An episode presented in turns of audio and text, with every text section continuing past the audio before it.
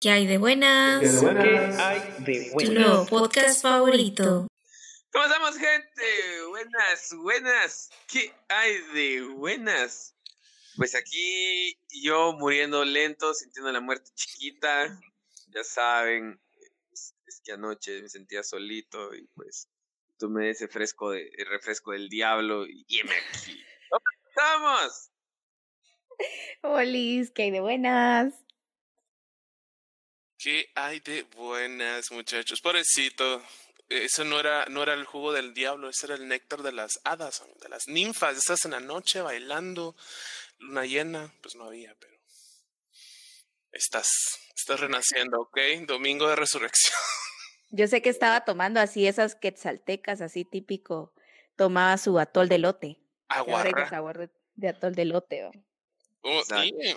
Aguarras, o si no como el video donde había un chavo, un bolito pidiendo pidiendo trago, y estaba en una gasolinera y el brother de la gasolinera le, le da un su shot, vamos, de la gasolina y que se la toma, vamos.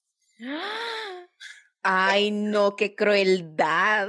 Mano, pero el otro sí como que si fuera agua, así, delicia, yo, oh my god, algún día vamos a llegar así, mira, a tomar petróleo. Ya estamos que comemos oro. Imagínate comer petróleo ya no está muy lejos, así como para probar experiencias fuertes. Ay, no puede ser posible. Así bien Se volcánica. les cae la cara de vergüenza. Bueno, por lo menos no te siento así el olor, ¿ok? Ese olorcito que ¿Qué?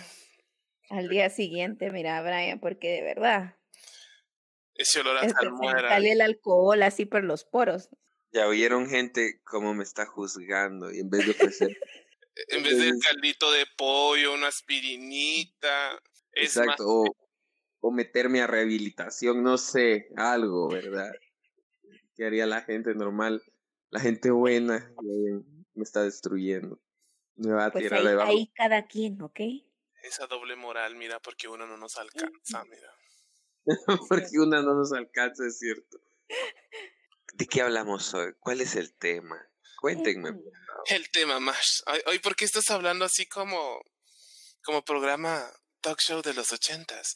¿Qué pasa? Se me, muri- se me murieron como 400 neuronas anoche, entonces...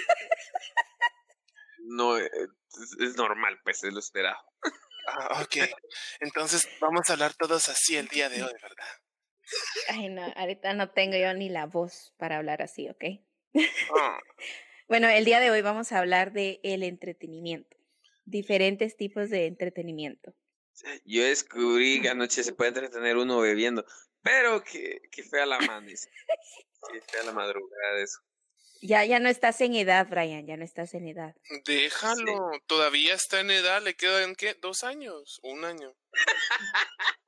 O sea, ahorita que se meta hasta el codo, pues, o sea, porque después que después que sigue, la vida sigue, ya sabes, pero Gracias, Chris. tú gózalo, amigo. Yo yo te apoyo en tu alcoholismo y en tu putería, ¿ok? Yo vive tu vida, es tu cuerpo, ¿ok? Vamos a hablar de cosas extrañas, pero no de cosas asquerosas, ¿ok? Bueno, no lo sé. Ajá. Ajá. Ok, les voy a hablar un poquito, ¿ok? Cálmate, sí, Bresciani.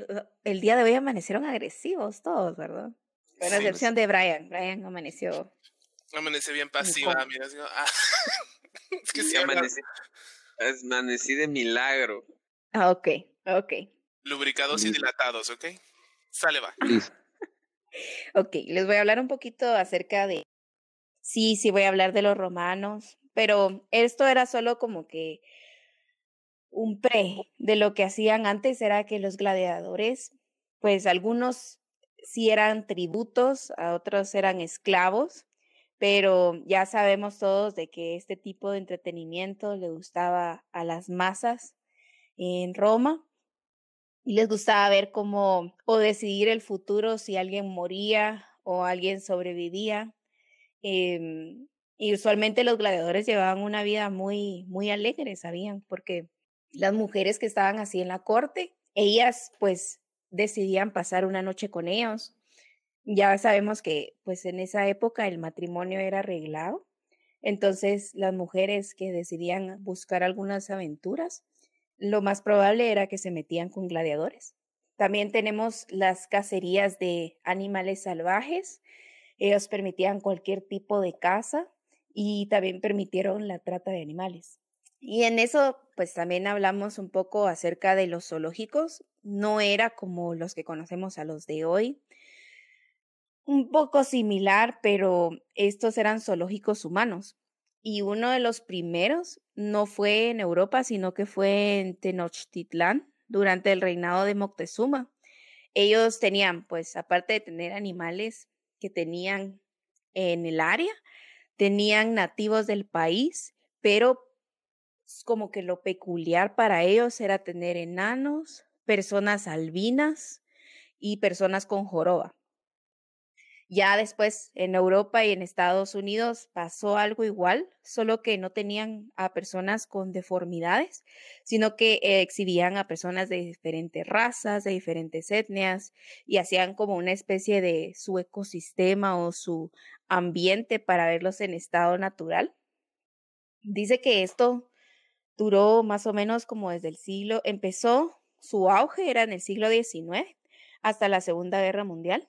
Ya sabemos que pues coincidió con aquella parte que hablé en un episodio en el que Francia decidió usar a los hombres negros contra los nazis, que causó un shock y una sorpresa de ver un hombre negro y que pues ellos lo denominaban un poco más salvajes. Eh, pero en estos zoológicos lo que hacían era una especie así como de de shows y representaciones en donde decían que ellos eran caníbales, que eran hombres salvajes, que mataban cualquier tipo de persona y realmente, o sea, eran solo personas que eran esclavas, que las llevaban de cuando empezaron a descubrir a los aborígenes de Australia, a pigmeos, así de África. Entonces, para ellos era toda una novedad y uno de ellos, creo que este se llamaba, mm, en Estados Unidos era uno de los más famosos, que él hacía exhibiciones así de el hombre más alto, el hombre más pequeño, eh, se llama mm, Phineas Taylor, y él decidió, pues, en su mentalidad de empresario, llevar y, bueno, ir a traer esclavos para sus exhibiciones. Y aquí fue donde él hacía una especie así de un marketing así bien extraño, donde pues decidían hablar de los zoológicos humanos y ambientaba de diferentes tribus, incluso se rumora que pues casi todas las tribus allá en África siempre llevaban más de uno y este fue el que llevó en Europa y a todo el mundo eh, los zoológicos eh, humanos. ¿Qué meterías vos, Chris? Tú dirás, mira, Chris, vas a hacer tu zoológico de humanos. ¿Qué meterías ahí? Ah, pues no sé, para mí sería como el deleite, mira, ya sabes. Así. Un, como un diorama, mira. toda la gente. Así, como si fuera casa, ese era. No, pero eso, de los, eso de los zoológicos humanos me acuerda a esta mujer que se llamaba Sarti Bartman. Mm, que era una mujer africana que se la llevaron y la estudiaron en, en Gran Bretaña, ¿verdad? Porque tenía unas grandes, grandes personalidades, o sea, Nicki Minaj, who is you a vos? Kardashian, Kardashian. Who is you a? Y, y pues, creo que hasta está, ¿cómo se llama? No es momificada, sino está conservada. Porque no podían creer que una mujer tuviera tanto, tanta cosa ahí atrás, mira. Y pues sufrió bastante, se llamaba, como, es que tenía su, hasta su nombre, así como a la pobrecita, güey. Sí, era nar narcocircense, mira, más que todo. Pero luego te das cuenta y miras las fotos de la Sarti o Sara Barman y donde está el gran, con el gran trasero, ¿verdad? Y está un angelito sentado, vamos. Fast forward en los años 2000, está la, la Kardashian, vamos, destapando una botella de... ¿qué? Ah, sí, sí, una botella Eso fue para de Playboy, ¿verdad? Y donde está la vuelta para atrás y en la copita, vamos, o sea... Las cosas no han cambiado, o sea, la manera en que se hacen, sí, pero ya no es, ay, ahora que te meten ahí, va. Es que ahora es como que las regalías son para ti. Sí. Y Tú este- decidís si te quieres meter en la vitrina o no. Exacto. Y, bra- ¿y cuándo te vas a meter en la vitrina? Un Waldemar. Pues estamos esperando que suban las acciones, ¿verdad? Con las acciones. Y luego va, va a asegurar, ¿cómo? Vas a asegurar tus piernas por un millón de dólares, va. Ah, claro. que las de Messi. Ya van. Oye, pero esto, esto así como que yo estaba viendo de que estos tipos de, bueno, zoológicos y todo, sí es como que un tipo de colonizadores que hacían en ese tiempo, pero no sé si ustedes vieron un documental de Vice que se, se sacó el año pasado, creo que fue en julio o junio, em, y esto pues estaban hablando de que, bueno, esta persona, pinche gente mormona, ¿verdad? De, de Utah, estaban como que ayudando a este arqueólogo que se llama Richard Hansen, que mm, quiere traer, o sea, turistas a Estados Unidos, pero la forma en que lo quieren hacer es en el mirador de Petén. Y él quiere construir su propio resort en, para los estadounidenses eh, de una forma de ganancia para poder ir a hacer uso exclusivo del mirador. No sé si ustedes vieron ese documental. Solo vos miras Vice, mira. Oye, güey, no seas mentiroso, Bresciani. A ver que se te caiga la cara de vergüenza. No, pero estas personas, eh, realmente esa área que ellos quieren hacer exclusiva, sí hay personas ahí, varias comunidades que trabajan, tal vez no pagan tanto como este señor, pero eh, sí están trabajando y ellos están pues haciendo su forma de lucrar pero de una manera más consciente. En cambio, este señor, o sea, lo que él está haciendo es solo como que ese resort y lo prácticamente nos insultó, nos dijo que éramos unos drogadictos y que no teníamos visión, porque realmente no queríamos apoyarlo a él en esa como que manera de crear su propio resort para solo gente exclusiva. Oh, vean el mirador. Qué, qué Para la gente que nos está escuchando y no sabe qué es el mirador, o pensó que el mirador era una montañita donde mirabas toda la ciudad, No. eh, el mirador es un sitio arqueológico monstruoso, gigantesco, que está inexplorado en su 90% aquí en Guatemala. Y pues sí, este señor quería hacer básicamente un parque temático allí, pues, pues la gente brincó, ¿verdad? Porque así somos los chapines, para los que no nos conocen. Somos así de, de que si no lo hago yo, no lo va a hacer nadie. Entonces, Qué triste, qué triste. y bueno, y es que aparte tenemos una historia donde viene la gente, hace las cosas, se lleva el dinero y nos deja igual de pisados. Entonces, eh, tiene su, tiene su punto, tienes razón. Oye, pero ¿saben qué otra cosa hacían así de rara? Em, era lo que Bresciani decía que cuando estábamos hablando de lo de las pestes, que tenían esa su creencia así bien cristiana de que los gatos pues eran diabólicos. En Francia lo que hacían era juntar a todos los gatos y los quemaban así como que fuera una fogata y mientras se reían mm, miraban cómo se morían los gatitos. ¿Y por qué se dejó de hacer eso? Se debería seguir haciendo. Pinches gatos, son raros. Oye, güey, no son animalitos, güey, ¿qué te pasa? Esos no son animales, son demonios metidos en el cuerpo, así, diablo. terrenal o algo así. Sí, Son son diablos. malos. Mano, o sea, No. son unos, son unos depredadores malvados, o sea, la lengua tiene garras, tienen garras afiladas. Mano, hasta el pene tiene garras afiladas, I mean, son máquinas de matar, o sea. No me importa, güey.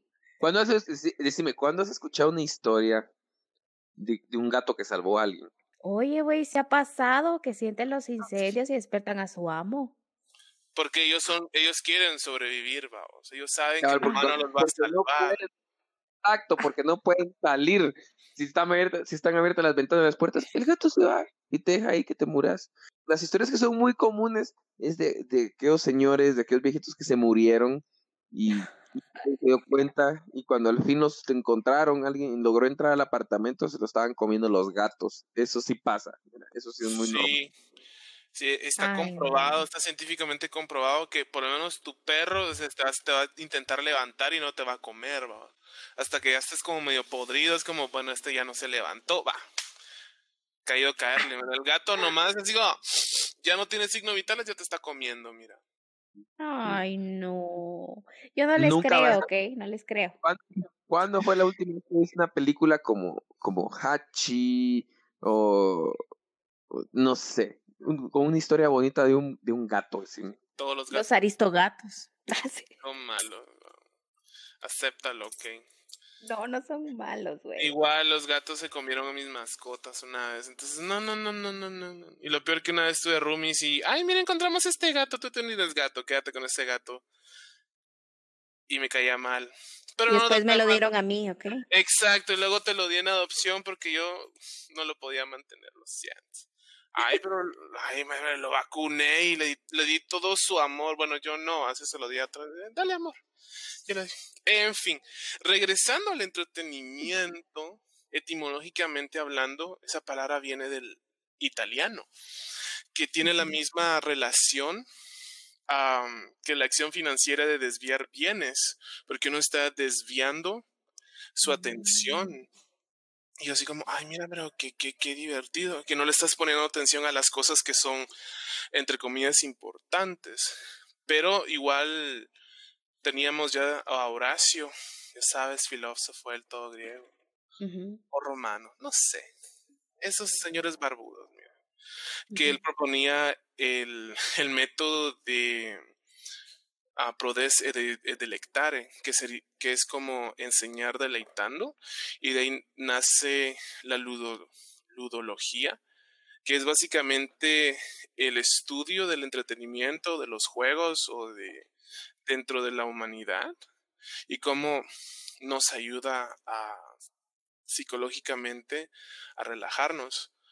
Porque sí, eh, to- o sea, todo empezó así, y esos son como los más eh, que los circos humanos y que todas esas ondas, pero generalmente todo empezó porque pues los seres humanos necesitan, ya sabes, unir vínculos y pues el entretenimiento es una de esas herramientas sociales que tenemos, porque están las fiestas, antes habían los banquetes, los bailes, eh, igual también los juegos, así como el ajedrez, la rayuela, el libro de Cortázar, ya sabes, con el avioncito. o las series de televisión y también están los, no sé, es que hay parques temáticos, están las atracciones también y está la farándula, ya sabes, el negocio del espectáculo, porque al final del día, pues así somos, ¿verdad? No podemos estar trabajando todo el santo día. Ajá. También... Liberen a Britney. ¿Ah? Liberen a Britney. Liberen a Britney. O sí, ahorita me cambio y me pongo militante. Sí, los museos también es una forma de, de- de entretenerse, pero todo eso se, se fue se fue dando. Y una cosa que les quería co- comentar que como pues leo, oh my god, qué, qué interesante. Y también juego videojuegos. Entonces estaba investigando y me da risa que ahora, bueno, hace poco se dice que los videojuegos eh, pues son violentos y vuelven a la gente violenta. Pero antes era Marilyn Manson, vamos. Y después de eso era Twisted Sisters, vamos. Y antes de eso eran los cómics que volvían a la gente violenta. Pero luego fui atrás y como alrededor del año los 1800, pues resulta que la gente pensaba que los libros eran peligrosos. Porque hay un libro de Ujú. Goethe eh, que él escribió que era así como una su novela semi-biográfica, ¿verdad? Donde, pues, o sea, spoiler alert de 300 años, eh, el autor muere, ¿verdad? Entonces empezaron a ver como gente que se suicidaba y tenía el Ujú. libro en la casa o lo tenía ahí. Entonces ellos decían que no, o sea, esos pensamientos que están ahí en ese libro van a corromper a la juventud y yo así de, ay, mira, y eran libros, ¿verdad? Y ahora se volteó la moneda, ahora es como, o sea, le- leo libros, ya sabes, yo súper, súper docto, súper, o sea, y cómo se va dando la vuelta. Y siempre está el prejuicio de que si no estás trabajando, no estás produciendo, no estás haciendo nada y no deberías estar, pues, haciéndolo. Porque vivimos en una, en una sociedad que es, que quiere que nos quiere producir, o sea, quiere nosotros produzcamos, nos quiere explotar hasta el último, eh, hasta el último gramo de, de vida, porque o sea, voy a hacer mi negocio, que voy a hacer esto, que voy a hacer las otras cosas, pero al final del día sí necesitamos ese escape de la realidad, porque no podemos, somos humanos. Somos monitos que queremos estar así sacando las termitas y comerlas. Mira. A la gran, pero yo no sabía eso, o sea, que los libros, bueno, sí sabía de que uh, prohibían algunos libros, tal vez porque todo, contenían, era un contenido así como muy erótico, muy violento, o así como el Márquez de Sade, ¿verdad? Que ese libro. Nel. No, no, pero fíjate que, o sea, los primeros libros que se publicaron en sí fueron, vinieron desde Asia y eran puras, no, puros, puros trabajos eróticos y trabajos no por mira. Es más, el primero y el más grande, así como, oh my god, ¿qué es esto? Son los cuentos de Genji. Están escritos por una escritora japonesa que se, bueno, se atribuye el nombre de Murasaki um, Shikubi, Shikibu.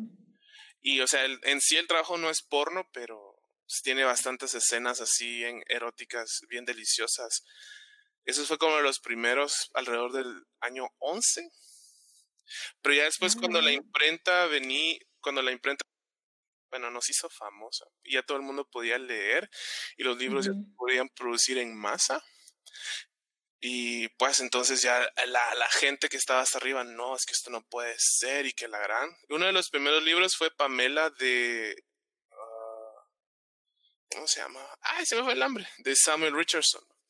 Que era un libro así como bien intenso y toda la gente se volvió loca. Era como el Harry Potter de la época o ¿cómo es? los anillos toda, y toda la gente metida con la cara en el libro, ¿verdad? Y, los, y la gente quejándose que la gente tenía la cara metida en el libro leyendo. es como. ¿No te parece eso? O sea que perdían el tiempo. Y desde, entonces, y desde entonces venimos leyendo lo mismo, una y otra vez. Bueno, las novelas, ¿verdad? Sí. Ay, sí. sí. incluso, incluso, bueno, me voy a meter a líos por esto, pero es la, la triste realidad. Existen solo 36 tramas, 36 argumentos. Esto, esto lo, lo empezó a estudiar un señor allá por el año 1700, imagínate hasta hace cuánto. Se me va el nombre, perdón, pero esto lo pueden buscar cada uno de ustedes, gente que nos está escuchando. este señor trabajaba en teatro y dijo, pues, como cuántos argumentos podríamos usar en, en las historias que, que, presentamos. Y se puso a investigarlo. Y, y resultó que no salieron más de 36. Y a la fecha de hoy, al día de hoy, lo hemos podido comprar. Solo hay 36 argumentos. O sea, que, que la muchacha pobre que se vuelve, que consigue un millonario y se vuelve la dueña al final, ese es un argumento. Eh, el tipo que es pobre y se vuelve millonario y luego eh, mata a todos, ese es otro argumento. ¿Qué sé yo? O sea, así. Solo existen 36 argumentos. Y los primeros argumentos que, que este señor se puso a estudiar fueron en la Biblia. Y son los mismos argumentos que se repiten muchas veces. Como por ejemplo el periplo del héroe. El periplo del héroe es, este, es esta historia en la que, en la que aparece un tipo que es un iluminado, que, tiene, que pasa un periodo de prueba, eh, luego tiene su, su parte donde empieza a, como, como su lucha, luego muere y luego regresa. Entonces, sí, como Jesús, exactamente. Y es la misma historia que, que vas a ver con Harry Potter, con Luke Skywalker eh, y muchos otros. Ese es, ese, es uno de los, ese es uno de los argumentos que más funciona, el periplo del héroe. Entonces, guarden, o si quieren hacer una su novela, ese les va a Ah, o sea, los amores imposibles, el adulterio, los conflictos, todo eso ya está, o sea, ya todo está escrito. Exactamente, incluso al día, el día de hoy han habido, han habido este, pues, dramaturgos y gente, ya sabes, que de las películas y todo esto, porque obviamente pues hay que explotar esto y esto es dinero para Hollywood. Eh, han tratado de ver si, si existen más más argumentos, ¿verdad? O tratar de demostrar de que el Señor esté equivocado y no. O sea, cuando te ponen a analizar un, un nuevo libreto que está muy novedoso y todo esto, y, lo comparan con esos 36 argumentos, siempre Ya resulta está.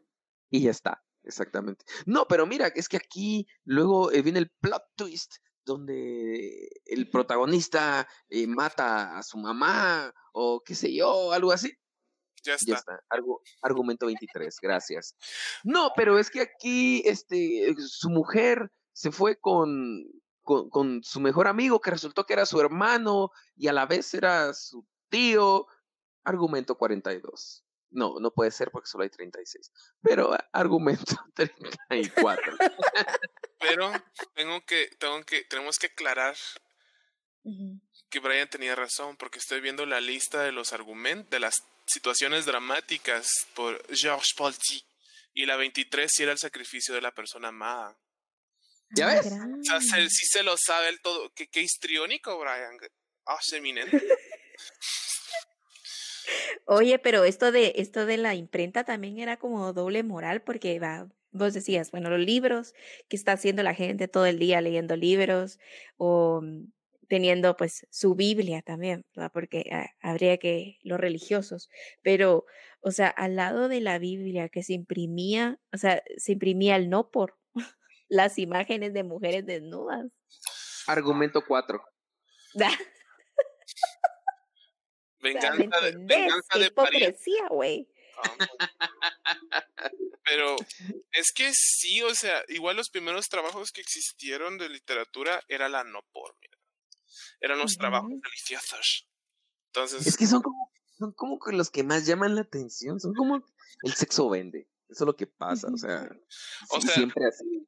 desde el siglo XI, desde que se inventó esa mierda. Empezó a vender en el momento que a alguien se le ocurrió que era prohibido, pues. Ese es el asunto. Mm, Ah, En el momento que alguien lo prohibió fue así como, ah, pues eso quiero, ¿verdad? Entonces, entonces el asunto está en ir subiendo la, poniendo la vara más alta y más alta. Si no, Chris, por favor, contándonos la historia del mono en la caja, en la canasta. Oye, no, qué asca. bueno, Pues es, es literatura. es literatura. Bueno, eso mira. sí es verdad. Argumento Te 17. peleo. El- oh my lord. Bueno, está bien, igual nos van a. Eh, en fin, resulta que está en una novela que se llama Los 130 días de Sodoma. Del Marqués de Sade, ¿verdad? Entonces él está relatando la historia de cuatro personas poderosas: un juez, un, un papa y otras dos gentes ricos, vamos. El chiste es que secuestran un montón de niños, ¿verdad? Pero en mi mente yo les di 10 años más, vamos, porque yo no podía con eso. Tienen 20, vale verga. Y este, pues empiezan a, y contratan a cuatro prostitutas así, pero así acabadas, que han vivido todo, ya están hasta amputadas y que la gran, y empiezan a, a, a contar sus historias y van como escalando y van como enseñando qué tan bajo puede caer el ser humano y que al final del día pues el bien no importa porque el bien el concepto del bien es estúpido porque lo que manda es el dinero y el poder y la historia la escriben los ganadores, mira. Y es como, oh my god, pero en nada de esas, pues ya sabes, hay que, hay que dar ese, ese choque para que sí se te quede grabada la historia. Y pues hay una escena donde está uno de estos hombres poderosos y pues lo tienen como postrado en posición de shock, digamos. Y pues, o sea,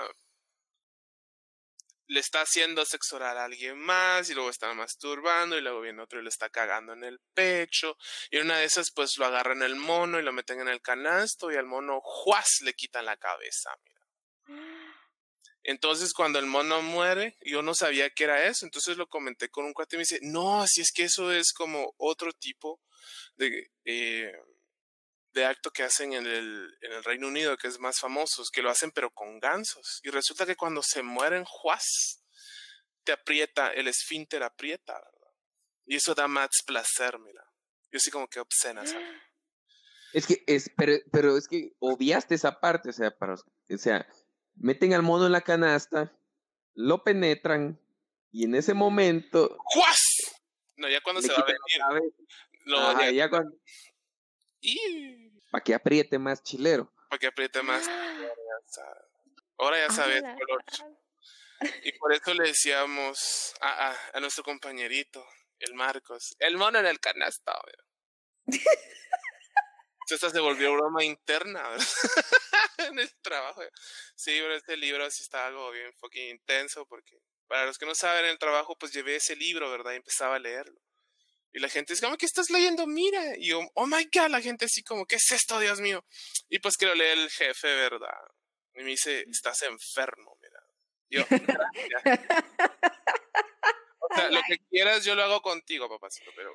eh, Las maneras que busca entretenerse, yo estaba viendo de que eh, su forma de Photoshop era de que cuando empezaron a descubrir de que se podía editar y en el revelado, estas personas empezaron a editar las, los cuerpos y cortaban la cabeza de alguien. Entonces se miraba así como que la persona, la foto de que alguien estaba decapitado y era como que se volvió el boom y toda la gente que pedía ese tipo de fotos las consideraba bien graciosas. y mm, aparte de eso, también en el siglo XIX había gente que se volvió obsesionada con Egipto. Entonces lo que hacían era que hacían unas sus fiestas eh, y obtenían una momia supuestamente de manera ilegal y eh, el propósito de ellos era como que desnudarla y a veces pues llegaban hasta el hueso solo para saber qué era lo que tenían. Ah, entonces la gente se volvió loca por estas, este tipo de fiestas. El gran Gatsby. el gran Gatsby. Ala, sí es cierto. Yo queriendo ser Cleopatra en Elizabeth Taylor. Yo me imaginaba a la gente así como bien fashion. Elizabeth Taylor, Cleopatra 1963. No, vamos. Vamos a profanar una pinche momia de tres mil años porque yo lo... Oye, pero imagínate, o sea, y dice que no se sabe si realmente, o sea, esas momias que llevaban a las fiestas o, o era algo que podía haber afectado, o sea, la historia como la conocemos hoy, o simplemente pues llevaban a una persona que decían que estaba momificada y, y se ponía la gente, de verdad, a quitarle todo. Pero ¿cómo cambiaron la vida? O sea, ¿cómo cambiaron el curso de la historia las momias? Es que solo, es que pues eso es lo que no se sabe, o sea, tal vez como que la teoría que tú sabes o de, o de los reyes o alguna, alguna otra momia que supuestamente consiguieron, que no se sabe si eran reyes o eran tal vez los esclavos que estaban momificados, eh, pues si realmente las llevaban a esas fiestas y las desnudaban, o sea, realmente no hacían nada, ni siquiera, o sea, era como para estudiarlas, analizarlas, ver de qué era su vida, sino que era simplemente una forma de entretenimiento.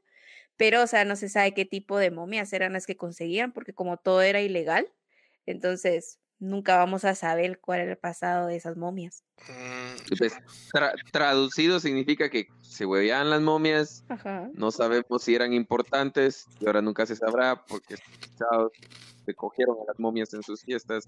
Pues, Eran locos, ¿me entendés?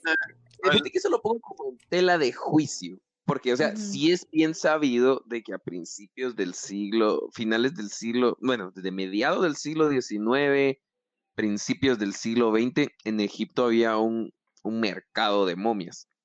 Era Mm. común, muy común en ir a un mercado cantonal, comunal, y encontrar ahí que te vendieran momias, que te vendieran polvo de momia, que porque se consideraba, ajá, se consideraba eh, curativo, entonces te vendían polvo de momia, te vendían las momias, si- incluso si buscas fotos eh, de esto, ah, ves, hay gente que va en una bicicleta y lleva una y lleva dos, tres momias atrás en, un canasto. Exacto, o sea, estamos hablando de profanación de miles de tumbas donde habían momias.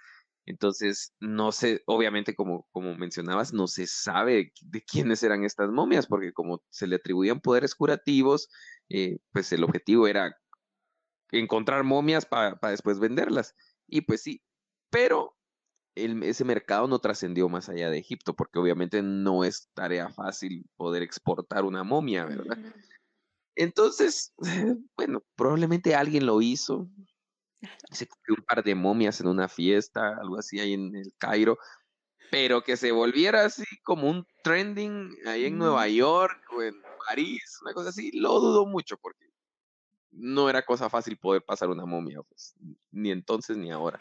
Tal vez era solo para gente adinerada, que les gustaba la acción. Obviamente, pero no creo que hubiera llegado, si hubiera unas 10 fiestas con momia, creo que fue mucho, pues no creo que, haya llegado más allá del Cairo, o sea, o sea, mucha, ya saben, la nueva trending, Simón, vamos a hacer una fiesta en el Cairo para coger momias, no sé qué, pues, no creo. Sí, además creo que se, se aburre la gente, o sea, ¿qué hace la momia? Está ahí. O sea, ya, no hace nada, o sea, así, ¿qué va a hacer? La gente se aburre, además los trending, los trending topics pasan rápido, mira. ¿Y qué harías vos con la momia, Coloche? Nada, vamos. Y en eso. Ver, yo no haría, lo personal, no creo que me dé curiosidad para ver cómo luce, vamos. Si no, así como ese museo, hay un museo de momias allá en México.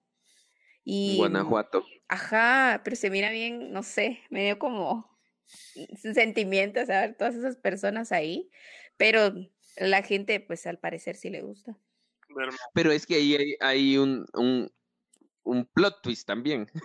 a diferencia de las momias de Egipto, las momias de Egipto son gente que, que ellos mismos prepararon, que encontraron una técnica para que se conservaran más tiempo con fines eh, religiosos, pues porque creían de que así, bueno, a una funcionalidad tenía. En cambio, con las momias de Guanajuato es distinto. Con las momias de Guanajuato lo que pasó fue que un día alguien, no sé por qué tuvieron que exhumarlo, por lo que sea, o se partió una tumba, algo así, y vieron de que estaba momificado, que se veía que esa persona tenía años de estar enterrada y estaba, estaba bien conservada. Y luego por azares del destino, eh, volvió a pasar con otra persona y con otra y con otra. Eh, creo que hubo un terremoto incluso, entonces se abrieron muchas tumbas y, vieron de que todo, todos estaban conservados. Entonces, por una extraña razón, en el cementerio de Guanajuato, los cuerpos se conservaban. Entonces, mm. eh, alguien decidió eh, eh, exhibirlos. Y entonces pasaba, pues que cuando... Acuérdate que, que en los cementerios también eh, los cementerios comunales, eh, al, acá, al, cumplir cierto tiempo, ah, pues hay que sacar los cuerpos para pasarlos a un osario, ¿verdad? Cuando se va quedando sin espacio el cementerio. Entonces ahí fueron encontrando más. Y el asunto es de que se encontraban en situaciones curiosas.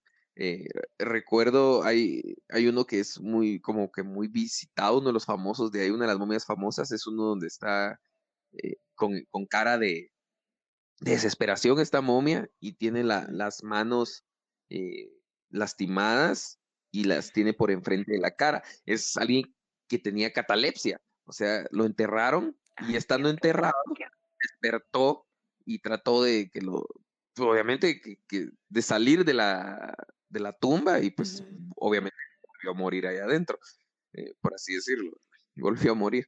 Y entonces, pero quedó momificado en esa, en esa posición, así tratando de... De salir. Eh, exactamente, hay eh, momias de mujeres que estaban embarazadas, eh, y entonces es, es re curioso, ¿verdad? Entonces, esa es otra forma de entretenerse también, mira, ir a ver momias. Ah, Pero, yo la momia que me acuerdo es que está como acostada con las piernas abiertas y la mano en posición, mira. En posición de Manuela, mira. Esa es la momia que me acuerdo.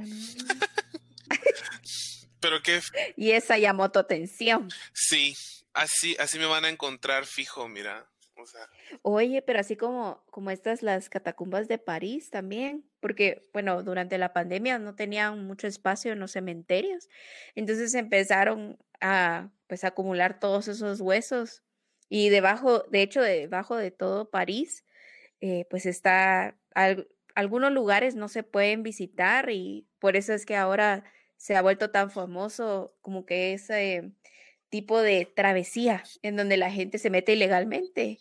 Y mm, yo lo que estaba viendo era de que la persona que vive ahí, prácticamente, o sea, no solo tú sos dueño de esa parte de tu casa, sino que la parte de abajo también. Entonces, si algún momento llega a haber un colapso de ese edificio, te cobran una gran multa también por lo que está abajo que son las catacumbas en ese a ver, espacio. A ver, a ver, a ver, a ver, a ver. ¿Cómo está la cosa? eh, la- están las catacumbas, Ajá. echaron huesos, pero si sos dueño, te cobran abajo. Sí, te cobran el impuesto. Entonces, tú en el mismo contrato, o sea, tú sabes de que esa parte donde está tu edificio o tu casa, si algún día llega a colapsar, porque a veces están, no están tan bien construidas y sí temen de que París un día de estos, pues, cause una- un gran desastre que se puedan caer esos edificios, te cobran a ti como dueño por esa parte que se que salió defectuosa. Y puedes visitar esa parte, en que sea.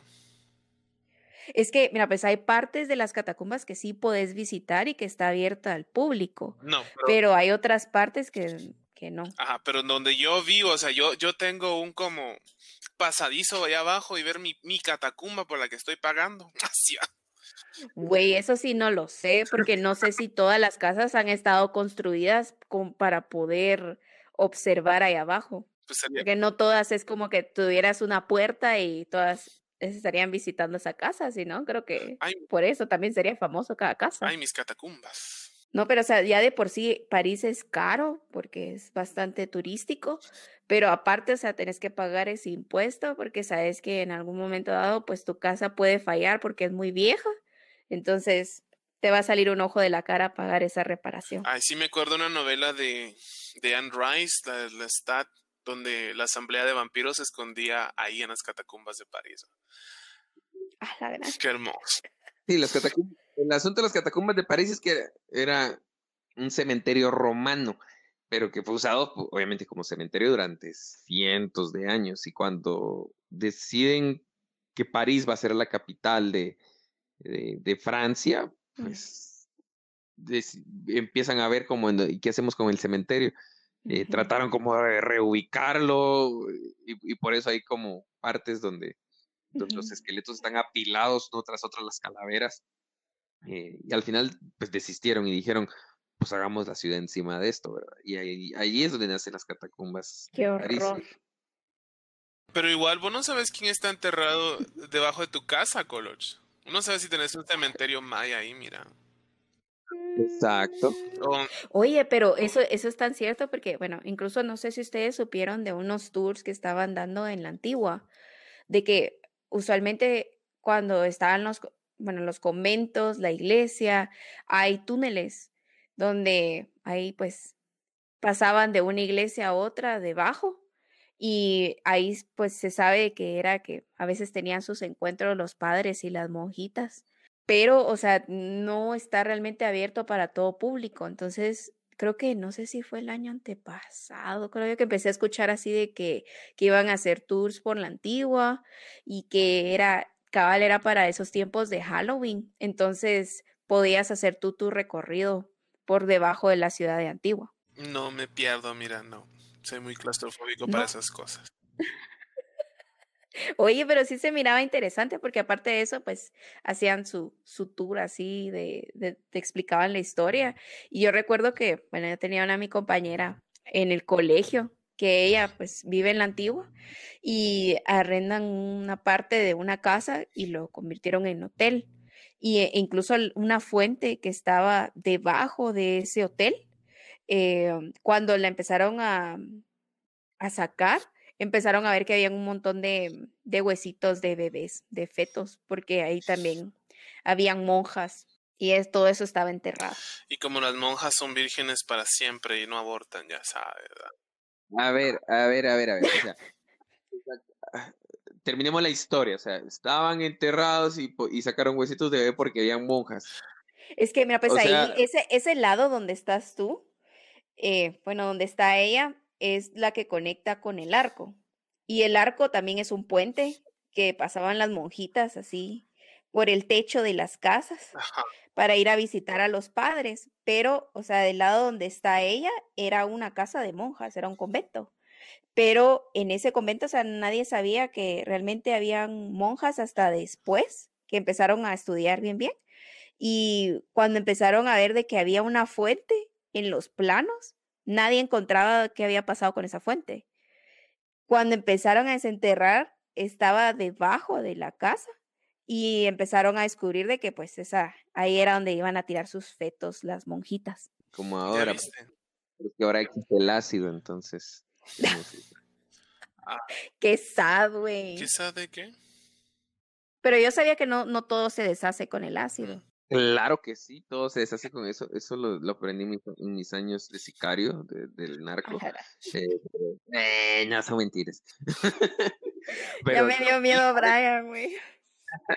No, esto me lo esto, esto me lo comentó un amigo mío que trabaja, que trabaja en el Ministerio Público en Guatemala y, y- y me contó que sí, que el ácido deshace todo, deshace la, eh, todo, todo. Y cuando digo todo, es todo, incluso el ADN. O sea, no queda rastro de nada. Exacto. Entonces, cuando sí, es, es algo muy factible, es algo que sucede, desgraciadamente, el deshacer cuerpos en ácido. Y sí, no queda absolutamente nada para rastrear después de eso. Oh, wow. La gente, ¿verdad? O sea, su forma de entretenerse. Eso no es entretener. Bueno, imagínate, a ver, las monjitas haciendo, a ver, ¿quién se queda embarazada este mes? Ok, la que tenga más abortos esa gana. No. Oye, pero a veces, a veces sí, habían unas que tal vez estaban ahí porque pues querían el, su voto, cumplir con eso, pero habían otras que tal vez ya llegaban embarazadas y por eso mismo, o sea, el papá te llegaba a dejar, porque pues, o sea, mi hija cometió un pecado, mejor que la metamos de monja. Y las mismas monjas se encargaban de castigarte. em, Pero o, lésbica, pues, ¿verdad? ex, o ajá, o a veces pues se llegaban los padres, ¿verdad? Y ¿quién, quién les Es iba a decir algo? Es que ese era el entretenimiento de esas épocas, va, el chambre, el chisme. Entonces, de plano, era por eso era que la gente se preocupaba tanto del qué dirán. Pero te das cuenta que entre el cielo y, el, y la tierra no hay nada escondido. Fíjate que hace, hace unos años eh, desenterraron el cuerpo de, de Simón Bolívar porque bueno, se le dio al gobierno de Venezuela por investigar de verdad si lo habían matado, si había muerto por las razones que se decía o si lo habían matado. eh, Bueno, cosas que a nadie le interesan, pero al gobierno bolivariano le interesaba mucho, ¿verdad? Eh, pero esto incluye también a la familia de él. Entonces, resulta, bueno, Simón Bolívar tenía dos hermanas. Eh, si, no, si, si me estoy equivocando, si eran más, eh, me, me corrigen, por favor, pero pasa, eh, la historia lleva a estas dos hermanas. Eh, cuando se entierran una de ellas y le hacen el examen de ADN, resulta que no era familia de Bolívar, estaba en Mol- estaba con él. ¡Escándala! Exactamente. Entonces eh, empiezan las investigaciones, ¿verdad? Entonces, ¿quién es esta mujer, verdad? ¿De dónde viene? Y pues bueno, todo apunta a que, que era una, que era una niña que ellos adoptaron y, la criaron como, como una hija más, ¿verdad? O sea, no hubo, no hubo mayor problema, o sea, en la historia no hay ningún, ningún plot twist que diga, ah, es que era porque no era hija de ellos, no. Ella fue una hija más de los, de los padres de Simón Bolívar. Pero vamos al hecho de que ellos trataron de ocultarlo. Ellos se lo callaron porque, porque en esa época no era bien visto eso, no era como Mm, de una familia de, de, de alcurnia, ese tipo de cosas. Entonces se lo callaron. Y, y bueno, sí, la familia de Simón Bolívar eran, eran hacendados, dueños de tierras, entonces eh, se entendía que se querían, quisieran callar ese tipo de cosas. Y pues bueno, se murieron, nadie lo supo, pasaron 200 años y al final lo supimos. Entonces, ¿verdad? Tarde o temprano siempre llegó. Exactamente, tarde o temprano igual nos enteramos. Eh, ¿Hubo problema? Pues no hubo problema. Entonces, O sea, es como mucha... La... Hay gente que adopta. Sí sabían el concepto de adoptar hijos, ¿verdad? oh my God. Es que no es hija biológica. Y aquel chisme. Pero eso me recuerda. Entonces, usted, señor, que nos está oyendo y anda con esas todavía de que, ay, es que qué va a decir la gente, es que, que no hay, no es que escondamos a la niña. que-". Tarde o temprano se van a enterar. Probablemente después de que usted se muera y lo van a recordar como un desgraciado que le arruinó la vida a sus hijos por tratar de, de esconder babosadas que solo a usted le importan. Ah, Cálmense, sí, cálmense, ya se volvieron agresivos. Oye, pero eso del chisme también se daba mucho, tal vez como con los trovadores que llevaban las supuestamente noticias, pero siempre era como que el chisme que pasaba, entonces así sabía la realeza, que era lo que estaba pasando en la sociedad. Liberen a Britney. como l- ¿cómo? liberen a Santa Britney, por favor. Mano, sí. O, o lo- también, eso de los. ¿Cómo? ¿Qué dijiste? Trovadores, bordos, bardos. Esa onda evolucionó y pues es- es el. ¿Cómo es? La televisión de espectáculos, vamos. Como. Que te cuentan el chisme, vamos, o el show business, vamos, la farándula. Que es básicamente lo mismo, porque pasaron de ser reyes a ser celebridades, así como esos programas que miraba mi mamá, me acuerdo, como ventaneada. Pues ya sabes. Súper chisme, mira. Oye, pero yo estaba viendo también que en la, en la Gran Depresión, em, ahí fue cuando crecieron estos paparazzis, porque decía que la gente que era pobre le gustaba saber qué pasaba en las sociedades y la gente de dinero. Y, por ejemplo, te cachaban en un café o hablando con alguien, entonces te seguían los paparazzis, entonces se volvía algo así como, ay, vieron a fulanita, la famosa de Hollywood, que la gran, en cierto café con ciertas personas y así era como que empezó a crecer la fama de esas personas también. Sí.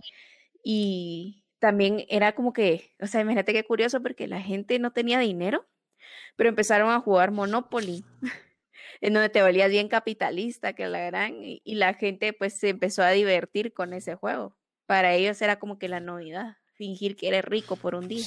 Por unas horas nada más.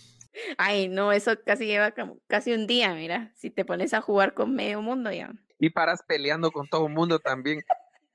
Exacto, eso sí es cierto. Díganme si no, es que el dinero, aunque sea falso, crea problemas. Qué feo. Eso sí es cierto. Tranquilo, Brian, ok, no vamos a jugar. No, más. Y liberen liberen a- a Britney. Gracias por tu solidaridad, ¿ok? ¿Sabías que, ¿sabías que la reina no puede, la reina de Inglaterra no puede jugar Monopoly? Porque no, ¿Por porque qué? no puede ¿Por qué? formar parte del sistema capitalista, ya sabes.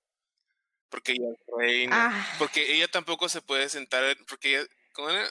Que cuando se tomó la foto a la par del, del trono de, de Game of Thrones, ella no se podía sentar Ajá. en ese trono porque ella no puede sentarse en un trono extranjero, ya sea imaginario o real. Ay, no te Ah, creo, es en sí, serio. cosas, es que uno no es de la realeza, ya sabes. Pues es tan de a huevo que hasta su nieto salió huyendo de esa mierda, pues, o sea. Obvia- No olvidemos, güey, que a su, a su niño también le gusta la pizza de queso, sí, güey. Y Exactamente. Eh, que el gran amigo de Harry por su Weinstein. culpa se murió Lady, Ah, sí. por su culpa se murió Lady Di. Ah, sí, los también. paparazzi también, Ah, porque dicen que fue una persecución de paparazzis, ¿va? O fue Pero ahí, ahí queda mucha tela que juzgar porque, o sea, no se sabe cómo tela que cortar, ¿no? Y esa cosa, pues, la cosa es de que no, no se sabe cómo fue y las cámaras no estaban encendidas. Porque decía que supuestamente Inglaterra tenía cámaras por todos lados. París. Y, Fue en París. ah, sí es cierto, no me acordaba. Bueno, pero la Sí, cosa es que decían que no, pero la- cuando juzgaban No, eso, No tenés autoridad moral para hablar de eso. Ya nos dimos pero la mataron, güey. Oye, yo tengo, yo tenía un cuadro de Lady Di cuando yo era niño, o sea, yo quería ser Lady Di. Tú tenías uno. Ay, no, tampoco, ¿verdad? Tampoco lo seamos Ay, ya. ¿tú qué sabes? ¿Tú qué sabes? Igual, yo, yo te diría lo mismo de Pues- Henry Cavill, mira. Ay, pero ese sí vale la pena llorar, ¿me entiendes? Ah, porque, o sea, tus emociones sí importan, ¿verdad? Exacto, se iba a casar y también, güey, mi corazón. Bueno. Y ahora, otro tipo de... Pero sí, hab- hab- habl- hablaba, pero, perdón, hablaba la colocha de que antes la gente pobre le gustaba ver la vida de los ricos. ¿En serio era antes? No, todavía. Es que, es que me, me ¿cómo, cómo se exterioriza, va? Eso es como se aliena del concepto de la gente pobre, va? Es como, amiga, tienes un sueldo, te recuerdo. Cálmense, sí, Está cálmense, bien. Entonces hablemos de otro tipo de Ah, entretenimiento. ya me ofendí. Es más, ya me ofendí. cállate, Ay, amiga, vos te ofendes Claro, por todo, o sea. Oye, pero ustedes no vieron una noticia, creo que fue el año pasado también, de que sacaron por lo de la pandemia y que iban a abrir otra vez eh, los parques de diversiones. Este era en Japón y cuando tú estuvieras en una montaña rusa tenías prohibido gritar. Porque pues, o sea, los gérmenes, o sea, cuando gritabas. no era válido gritar en una, una montaña Ah, yo no rusa. puedo. Ahí sí yo sí grito y me desgalillo, mira. Me suelto. No, yo creo que yo grito hasta después. Creo que soy de acción retardada porque, no, o sea, no. En el momento me quedo bien callada, cierro los ojos, pero ya después, como que ya me pasó la adrenalina y entonces ahí es cuando. Mano, qué gritar. incómodo. O sea, te bajas de Pero- esa vaina, vas caminando a la salida y empieza. ¡Ah! ¡Ah! Y luego imagínate la pobre gente que está haciendo la fila. O sea, que. ¿Qué, qué le pasa, señorita? Creo que fue una argucia de, de marketing el decir prohibido gritar. Eso está como, eh, porque es una estrategia de mercadeo. Ay, Eh, cuando, cuando Pfizer empezó a promocionar la Viagra, por ejemplo, eh, va- de- en los anuncios hablaban sobre, sobre la pastilla, obviamente, para qué servía, bla, bla, bla, bla, bla, bla. Y al final decían, si, si experimenta, si al usar este producto usted experimenta una erección de más de cuatro horas, por favor consulte a su médico. Entonces, ese, ese warning, esa advertencia que estaba fuera del anuncio, era el verdadero anuncio, porque obviamente, ¿qué pasaba? Todos estos viejitos que miraban el anuncio y decían, ¿qué? Una erección de cuatro horas, Ah, chinga, yo voy a comprar esa babosa. Esto fue lo que disparó las ventas. Entonces, yo creo que el decir, eh, usted se va a subir esta montaña rusa y está prohibido gritar. Ese es el, el, el, el anuncio verdadero, porque pues, obviamente, pues, si no quieres que la gente grite y que no se vaya a contagiar por, por estar ahí, pues la mejor opción es mantenerlas cerradas, ¿no? Ah. Qué triste, güey. Oh my god. Así es esto del entretenimiento. Liberen a Britney, por favor. Hashtag liberen a Britney, por favor. Igual que las. Ya cálmense, güey. Ya déjenle en paz. Sí, la verdad que, bueno, he estado hablando de esto porque, bueno, en estos últimos días se, eh, se lanzaron un, un documental de- sobre Britney Spears. Eh, yo no soy fan de ella, eh, en lo absoluto nunca lo fui, ¿Cómo de que no? pero... No, discúlpame, yo soy músico, entonces créeme, Britney Ay, Spears está en- cálmate tú. Ve a cantar Es tumba la- a la casa, ¿ok? Eso era antes de ser músico. Ah, ok, ok.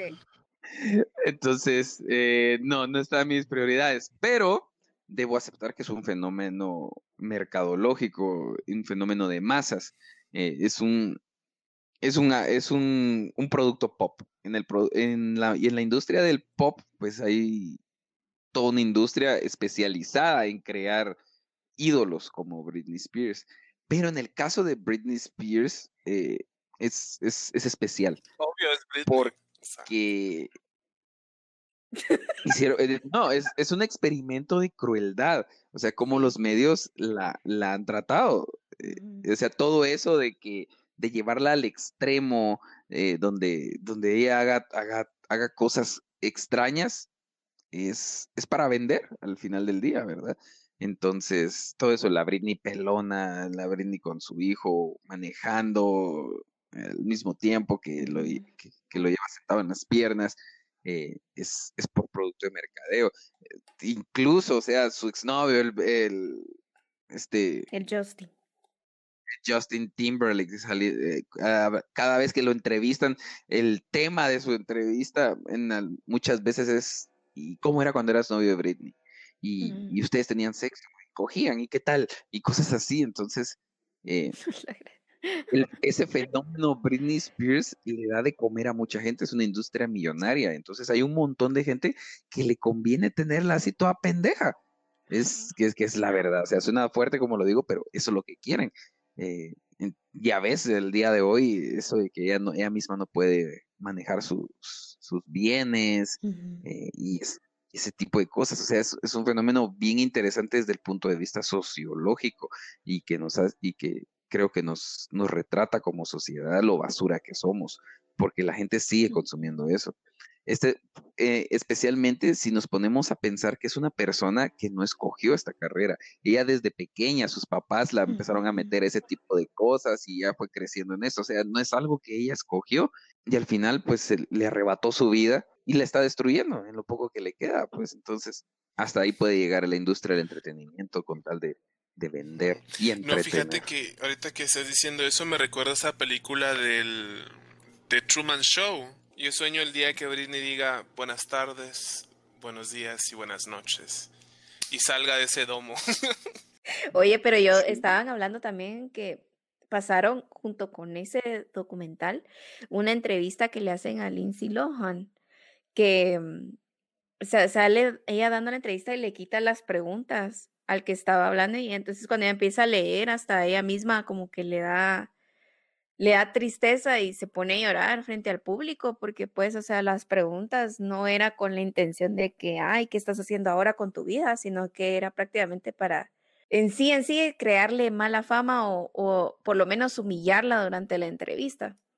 Y mm, pasaron, o sea, acabar en ese tiempo fueron que empezaron a criticar a los medios de cómo realmente estaban abordando las noticias de celebridades, porque simplemente si nos olvidamos de que pues ellos también son seres humanos. Exactamente, y, y es penoso el hecho de que ahorita lo estamos hablando, lo decimos, y, y, hay gente que lo va a escuchar y va a decir, sí, en serio, qué feo, pero el día de mañana voy a prender la televisión y a ver un programa de chismes a ver TMC y ese tipo de cosas. Y, y, no, la verdad, no quiero pecar de, de, de, santo llevármelas de gran cosa. En algún momento también me gustaban ese tipo de programas y, y pues eh, no voy a decir que ya no veo ese tipo de, de, medios, pero ya no lo veo como... Como, como antes. Eh, exacto, deliberadamente incluso, ¿verdad? O sea, de repente me aparece algo ahí y pues quiera que no, pues te llama la atención y lo lees, pero o sea, de verdad, o sea, ya sentarse uno a, o sea, ya uno programar cierta parte de tu día para decir, ah, ya a las 5 empieza mi programa, ya empieza ventaneando, ¿verdad? Y prender, y prender la televisión durante una hora para ver cómo destruyen a, otra persona, pues sí, y la verdad yo creo que sí está medio, medio feo. Eso creo que sí no está bien. Eso le agradecemos a las mamás que se ponían a ver novelas de saber y desde que hace horas. Y después ya, ya de último pasaban ventaneando. Y luego te dicen, ay, para ver las noticias de los actores que habían pasado en las, en las novelas de antes. En las novelas, para pues, sí, para que creciera la bolita de nieve de popularidad de los actores. Exacto, sí, ese es el objetivo. Al final, vender, ¿verdad? Entre, y, y, vender a, a partir de nuestro entretenimiento y como desgraciadamente el sexo es lo que vende, entonces ahí es donde se va deformando la cosa, porque podría podría ser de que, ok, hablan de los artistas porque eh, la gente quiere ver que son seres humanos como uno. Entonces, bueno, que hablen de ellos y qué haces en tu día. Y aquí tenemos unas fotos de, de él haciendo un churrasco en su casa el domingo. Pues bueno, qué bonito. Pero como la gente quiere verlo, ya no se cree esa, ese, ese reportaje donde está haciendo el asado el domingo en su casa. Entonces aparecen los paparazzis. Eh, porque van a tomar una foto de él haciendo un asado el domingo en su casa, pero una verdadera, una que ya no es actuada. Y la gente quiere ver eso. Y quien quiere ver esto es la gente que de verdad no comprende que sí son humanos como, como todo, como cualquier persona. También va al baño, también le huele la caca. Y no sé, tal vez con el tiempo esto, esto va a ir cambiando. Y ahora que menciono esto, recuerdo una vez, yo tenía un, un, un taxista eh, o sea, era, mi taxista de confianza cuando necesitaba, entonces siempre lo llamaba, él era un señor ya mayor, yo tenía como 20 años y él tenía 80 años, este señor. Entonces él me, a mí me encantaba cuando yo viajaba con él porque me contaba sus historias de, de, su vida y todo esto. Y entre eso, una vez me contó que era muy común y me dice, sí, y eso así era. Nosotros no sabíamos que, nosotros pensábamos que las mujeres bonitas no iban al baño, me dijo. A la gran. Entonces sí es cierto. Exactamente, o sea, uno crece dentro de su burbuja y, pues uno cree que todo el mundo piensa igual que uno, pero es cierto, o sea, hay gente allá afuera que cree que las, los artistas pues no van al baño, que, que no se tiran pedos, que no eructan, que no, qué sé yo, que no hacen caras feas cuando están cogiendo. Son gente como nosotros. Oye, Brian, hoy se está ya, se, ya se le fue la, ya se le fue la gomera Squintla, ¿Oíste, Beyoncé? Ya te descubrí de frente a todos, ya todos lo saben si haces caras feas. Oye, hay una compilación de eso. Pero en conciertos, Una compilación de tres horas. Es que yo siento también que es porque la gente, le, como son sus ídolos para algunos, ¿verdad? Entonces los sacan de contextos y los vuelven, como los deidizan, así de, oh my god, o sea, quiero ser como él, oh my god, que la harán. Entonces es como se les olvida de que, pues, o sea, también, como dice Brian, son humanos, o sea, de carne y hueso. No son, no son Las fotos esas de las Kardashian, güey, que salieron filtradas porque ellas siempre tienen sus propios paparazzis que ellos le retocan la foto para parecer siempre perfectas. Pero cuando empezaron a publicar estas, cuando ellas se fueron a México, ahí fue cuando se volvió el gran escándalo, porque realmente vieron cómo se miraba ella en bikini. Exacto. Y esta es la fecha que yo no entiendo qué chingados hacen las Kardashians. ¿Por qué son tan famosas? O sea, yo recuerdo que por ahí de los 2000 de repente bueno, porque ya estaba, ya estaba yo algo grande, entonces yo ya no miraba este tipo de, televisión, este tipo de programas, pero recuerdo que entonces la gente empezaba a hablar que las Kardashian, las Kardashian, entonces cuando vi eran famosas, nunca entendí de dónde viene la fama de ellas, ¿qué, qué hacen? Oye, pero es que, ¿sabes qué es lo que pasa? Así. Tienes que ver el, el documental de Paris Hilton, porque bueno, este salió antes de el de Britney Spears, pero, o sea, prácticamente a Paris Hilton es el que se le atribuye a ella ser como que la influencer, la primera influencer que existe, pero eh, ahí habla de que Kim Kardashian era, no, era asistente de Paris Hilton porque pues, o sea, el papá tenía dinero. O sea, que es famosa por pues, eso. Aparte de que, o sea, era asistente de Paris Hilton, siempre salían a fiestas y después salió el video, este, el, el video no por de Kim Kardashian y ahí fue cuando ella decidió pues soltar eso y firmó el contrato del reality show. Pero, o sea, si no hubiera sido por Paris Hilton, porque incluso Paris Hilton es solo una pantalla. Si tú miras ese documental, ella habla mucho de cómo fue abusada en, un en varios campamentos, porque los papás supuestamente no la podían manipular, ¿verdad? Pero, o sea, todo el mundo sabe que los Hilton eran personas adineradas y no querían como que realmente, o sea, les faltó esa paternidad. Entonces, cuando ella salía a parrandear y todo, su forma de castigarla era llevarla a estos campamentos de disciplina. Pero pues, o sea, la traumaron porque incluso ella cuenta que el último donde ella estuvo, no solo era como que estaba durmiendo en su cama cuando alguien la agarra y se la lleva y lo último que ve es de que ve a sus papás y ella gritando ayuda y viviéndoles, ¿verdad? Que no la regresen y no la regresan, sino que se la llevan al campamento.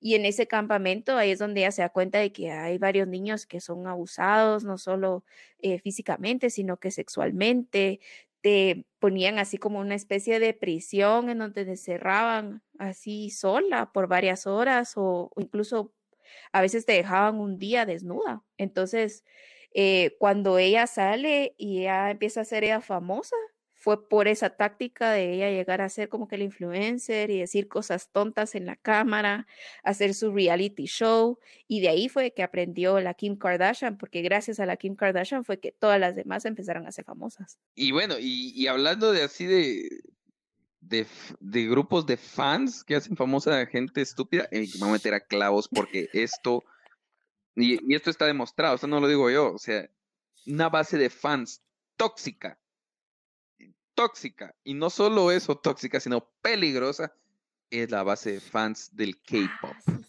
de verdad.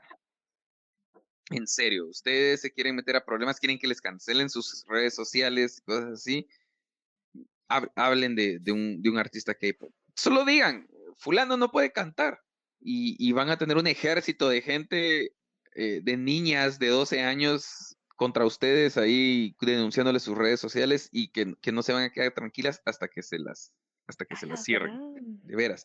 O sea, es, una base de fans tóxica, tóxica, que, eh, bueno, lo que pasa es que siempre ha habido, o sea, me imagino que Elvis Presley también la tuvo, la tuvieron los Beatles, la tuvo, la tuvo, qué sé yo, eh, los Backstreet Boys, la tuvo New Kids on the Block y lo tuvieron los One Direction, Justin Bieber, pero no existían todas estas plataformas digitales que tenemos ahora que, nos hacen eh, ver ya toda esa gente en masa. Es, muy común que cuando sale una canción, ah, bueno, a mí me ha pasado como creador de contenido, de repente me mandan eh, eh, correos diciendo, mira, es- escucha esta canción y habla de ella. Y, y yo así como, "¿Pero ¿quién es este? ¿Y por qué tengo que hablar de ella? Y me, y me meto a ver y, y es un artista K-pop, que resulta que acaba de sacar una canción nueva y tenés a millones de gentes, de niñas, trabajando gratis para que esta canción se vuelva trending topic. Y, y así, hay, hay páginas, hay websites donde ya se organizan. eh, bueno, vino Pedrito, sacó canción hoy y, y tienen así como su método. Entonces, eh, ahí te dan las instrucciones donde dice, eh, bueno, hoy salió la canción nueva, entonces ya saben, eh, tenemos que ponerla en Spotify y la dejamos sonando toda la noche en loop. Eh, para que ya mañana, ya- y con eso ya mañana llegaríamos a 6 millones de reproducciones y, y cosas así, solo con el fin de que este cantante aparezca en el listado como, como lo mejor, como el número uno. eh, eh. Entonces, obviamente te das cuenta que son niñas las que están haciendo esto, porque o sea, al final del día, pues no tiene caso de que tú pongas dos millones de reproducciones si la canción al final de cuentas no le gusta a nadie, pues, verdad. Entonces, no le, no le están haciendo un favor al artista. Oye, pero simplemente, o sea, el K-pop solo son unas fórmulas de empresas así súper gigantes que ellos son los que crean al artista y hasta tienen sus propios campamentos de K-pop. Pero mira, eso que tú estás diciendo me recuerda mucho a, te voy a decir algo, la Rosa de Guadalupe tenía razón. Porque pasó cuando Ya empezaron a siéntese, señora. Justin Bieber. No, no, no, empezó una noticia de una niña que tenía su club de fans. Pero esta niña lo que quería hacer era, era vender su virginidad para comprar entradas de Justin Bieber. Entonces, de esa noticia crearon La Rosa de Guadalupe, un episodio de eso, de una niña que, que realmente quería vender su virginidad y no le importaba nada con conseguir los boletos eh, para el concierto. Sí, eh, eh, y te das cuenta en estas páginas incluso se organizan para, para atacar a alguien en específico. O sea, si viene alguien y dice, ah, bueno, escuché a tal banda de K-pop y no me pareció muy buena, eh, suficiente para que entonces estas, en estas páginas se organicen para atacar a esta persona. Y, y- y de verdad, o sea, es, es algo bien feo. Yo en un, en un video de TikTok, alguien me preguntó eh, si era posible cantar y bailar al mismo tiempo. Entonces hice un video donde decía, eh, pues, pues bueno, ¿verdad? O sea, como, eh, como performer, cómo, cómo era este asunto. Y pues explicaba, ok, si eh, a veces no se puede, es así la cosa, es así, así, bueno, lo que ves en la televisión no es tan cantado y bailado como creyeras. Eh, y resulta que de repente ese video se tuvo un montón de vistas, se, se, se, se viralizó Y vos qué alegre. eh, en la plataforma.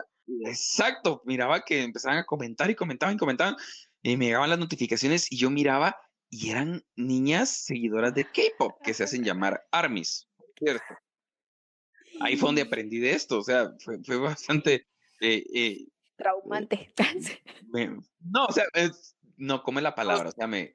Bueno, fue educativo para mí respecto a este, eh, a este movimiento, porque entonces ellas se metían y decían, pero fulano de tal sí lo hace, él baila y canta al mismo tiempo en vivo y es lo máximo. Y, su- y eso, o sea, ni siquiera estaba hablando yo del K-pop. Y tenía yo cientos de niñas enojadas porque había dicho de que cantar y bailar no era, no era como Mm. parecía. Entonces, ellas querían demostrar que este su artista sí lo hacía, sí lo podía hacer. O sea, era así como que nadie te está preguntando, pero gracias, ¿verdad? Entonces, son as- ese fandom es así de tóxico, de verdad, es todo un movimiento. Eh, Auron Play tiene un video donde eh, él llama al papá de una de estas niñas, porque resulta que en un video él dijo algo del, del K-pop también.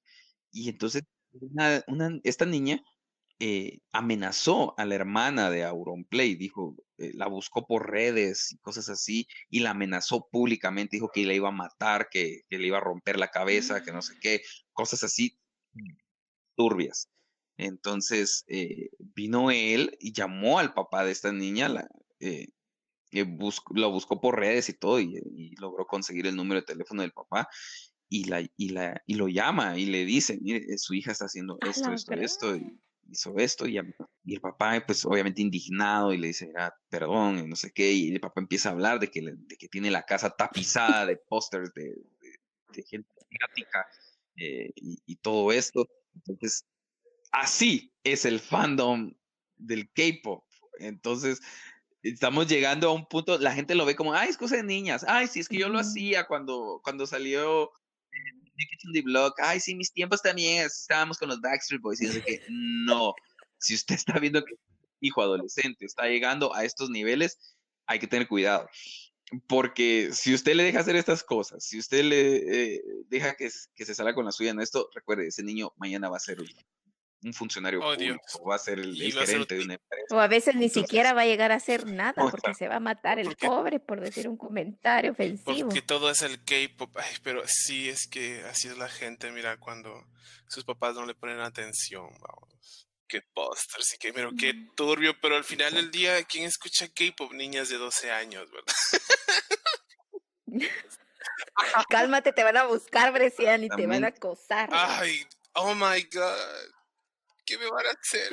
Estoy lloviendo un montón de niñas, es una turbia. ¿Cuándo me quieren matar? No, se...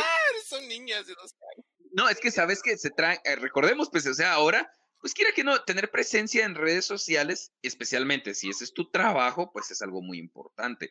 Entonces, mm. es, imagínate que, que sos un creador de contenido, que vivís de eso, y por decir, no me gusta el K-pop, te traigan abajo tu cuenta y no se la traen abajo solo por decir, es que no la van a reportar por decir, es que habló mal del K-pop, porque obviamente así no van a lograr nada. Lo que hacen es que dicen, es que eh, le mandé un mensaje, un DM, un mensaje directo y, y me mandó una foto de su pene. O, o, es que este señor me está escribiendo y me está acosando.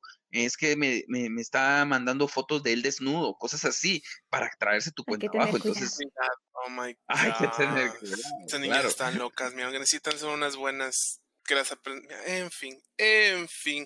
La chavita está loca, niñas locas. Bueno, yo también estaba loca, ok. No las puedo juzgar. Bueno, si no, nunca la de familia. Pero igual, o sea, me imagino que la gente que, que organiza esa onda también es gente adulta, ¿verdad? Ah, claro, y saben de eso, y obviamente por eso es que ven. A estas niñas, ¿no? Porque igual, o sea, me imagino que también le dicen, no, es que ah, para, para que bajen la cuenta tenés que decir esto y esto, porque sí he conocido gente ya en sus 30 que es ah. fanática del K-pop, y yo así como, lo siento, pero no te puedo tomar en serio como adulto, I'm sorry, pero, y están metidas y siempre me pasa porque estoy aprendiendo japonés, pero no porque sea otaku, mira. Ay, y luego de la nivel, ay, es que a usted le gusta el K-pop. Y que no sé qué, es como, amiga, K-pop es Corea y esto es Japón, o sea, no. Ay, pobrecito. Pobrecito, así es como, no. Y luego te preguntan así, porque ya sí tuve mis roces con. Ah, la estás aprendiendo japonés, mira que hice esta canción. Y yo así como, esto es coreano, no lo entiendo. Me imagino que en su mentecita de ellas están contribuyendo para algo grande, están haciendo algo bueno. Es, es común, si pones atención, eh, bueno, porque es muy rara la gente que lo hace ahora, ¿verdad? Pero ponerle, comentar en en Facebook videos viralizados de un político o algo así. O sea, ¿quién lo hace, verdad? Pero hay gente que sí lo hace, créeme. Por eso miras que hay dos mil comentarios, tres mil comentarios, como que si el político lo fuera a leer. Pero eh, te metes a ver estos, si te metes a ver esos comentarios, haces un surfing de unos tus 10 minutos ahí, no, mucho, unos 2, 3 minutos, eh, te vas a dar cuenta que, bueno, está la gente ahí discutiendo, eh, pero los el gobernador este no, nos prometió no sé qué y no sé cuánto, y otra gente alegando ahí es que se robó el no sé qué, el no sé el otro, y entre todos los comentarios de repente encontrás, pero sigan a Yang Huai Chinko, que, porque es lo máximo, y una foto de... Hasta de, spamas en de una vez. Ellas creen que él se lo, se lo, se lo agradece, pero... Sí, o sea, la fiebre del Está bien. Bueno, esto fue otro episodio de que, ay, buenas gracias por habernos escuchado eh, por haber estado con nosotros. Yo sí me la pasé bien. Esperemos que, que una bandada de, de, de armies no nos vayan a cancelar, ¿verdad? y si no, cuando tengan 20 años regresaré para jalarle las patas por, por tontas, pero bueno. Oye, yo tampoco quiero que nos cancelen, ¿ok? Solo nos escuchan y ya, si quieren spamear, pues denle, ¿ok? Pero también que nos echen una, una ayuda con el, con el programa. Si no, es que, que, que mandaste fotos desnuda, Coloch. Sí. Y es muy bueno. Ay, no, qué miedo, güey. Pero bueno, bye a todos. I, I love K-pop, lo quiero Ay, lo amo mucho. tanto que no lo puedo Bye. escuchar porque si no, mm, Ya cálmense, sí. Bueno, ya dejen el quepo por un lado, no quiero que me es cancelen. que ¿ok? no. Está bien, pues gracias por habernos escuchado, ya sabes, todos bien dispersos, pero nos las pasamos bien. Bye.